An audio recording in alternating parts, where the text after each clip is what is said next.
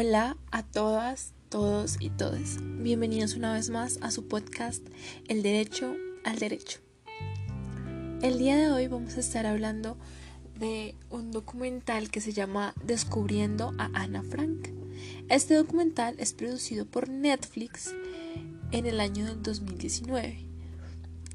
Antes de abarcar este documental y desarrollarlo, me gustaría contarles un poco sobre la vida de Ana Frank, su familia, la época histórica en la que ella se desarrolló y por qué es tan importante lo que ella nos cuenta.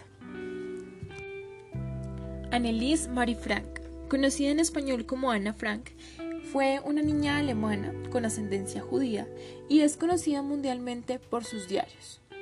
Casi dos años de relatos en un cuaderno hallado en su casa en Alemania esta historia es bastante particular porque nos relata cómo toda una familia se escondía detrás de una biblioteca en una casa y vivieron casi dos años allí. Ana nace el 12 de junio de 1929 en Frankfurt del Meno, en Alemania, y fallece en 1945. Se desconoce la fecha de nacimiento, puesto que ella habitaba en los campos de concentración eh, y fue torturada junto a sus familiares. El único que sobrevivió de su familia fue su padre, otro Heinrich Frank, y su madre, Edith Frank, y hermana Margot Frank, fueron asesinados también junto a ella en las cámaras de gas.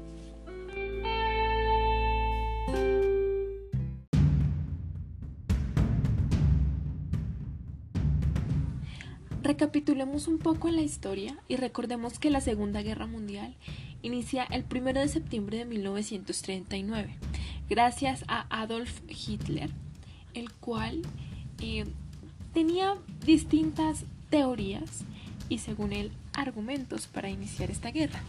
Una de ellas era el orgullo alemán. Debía honrar a su patria puesto que había sido humillada durante la Primera Guerra Mundial con la firma del Tratado de Versalles.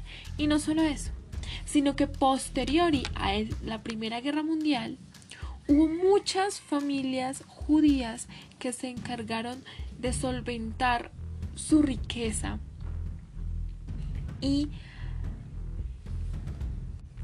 adueñarse de lo que le correspondía a los verdaderos alemanes. Esto llevó a que en un inicio empezara un movimiento xenofóbico y desigual a través de toda Alemania. En las escuelas, aquellos que tuvieran ascendencia alemana debían llevar una estrella que los caracterizaba, la estrella de David. En los trabajos, muchas empresas hicieron una limpieza de personal y muchos de los judíos quedaron desempleados.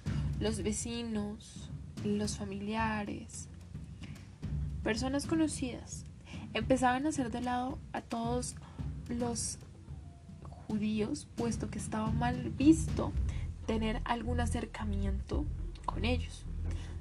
Por otro lado, la policía se encargó de perseguir, torturar y condenar a los judíos por diferentes crímenes que ni siquiera habían cometido. Esta guerra dejó como resultado más de 50 millones de muertos. Experimentaban en diferentes laboratorios con los judíos. Fueron la raza, la etnia más torturada en esta guerra.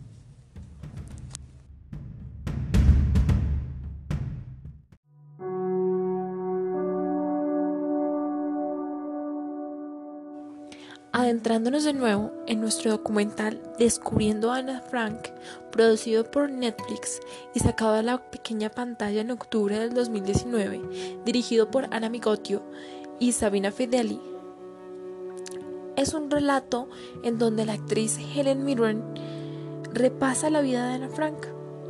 estudiando su diario y habla de las vidas de cinco mujeres que también fueron deportadas a los campos de concentración y que de algún modo u otro sobrevivieron.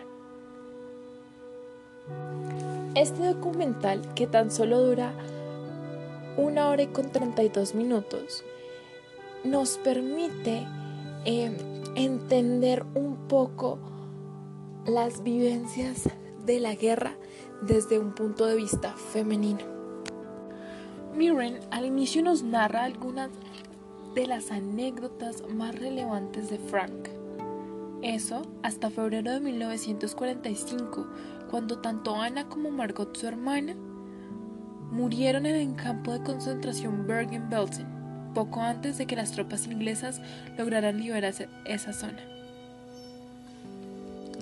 Adicionalmente, una joven actriz, Martina Gatti, tiene la tarea de guiar a los espectadores de este documental a través de diversos lugares clave en la vida de Ana. También lo comenta por el lenguaje de las redes sociales. Elabora algo similar a un diario digital donde logra conectar al público con las tragedias del pasado y traerlas de vuelta al presente.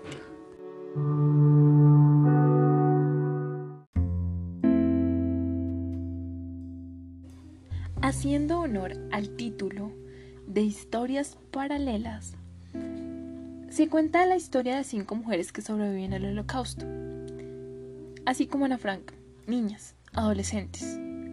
Ellas son Ariana Soltieri, Sara Litzensfeld-Mortal, Helga Weiss, y las hermanas Andra y Tatiana Bucci.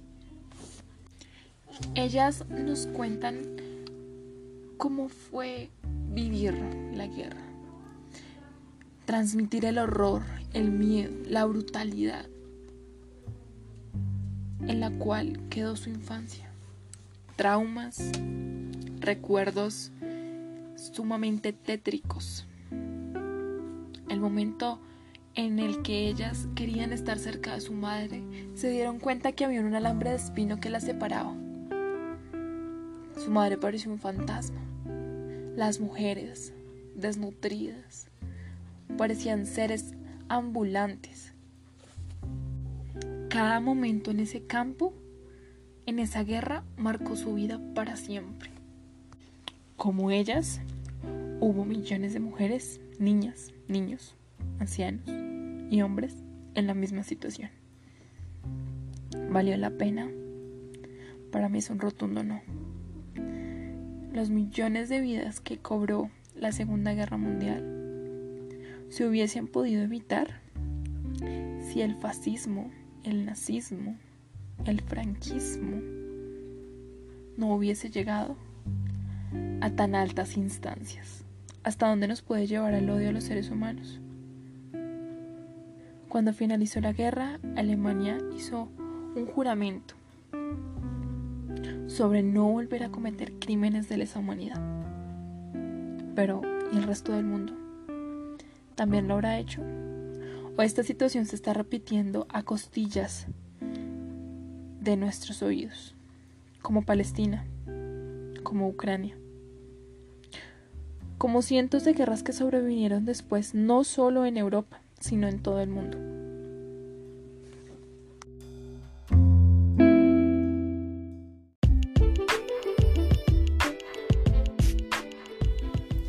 Espero hayan podido reflexionar junto a mí acerca de este gran acontecimiento histórico, pero muy melancólico y doloroso. Esto ha sido todo por el podcast del día de hoy. Espero que les haya gustado, que hayan podido obtener buena información. Nos vemos en la próxima en su podcast El Derecho al Derecho.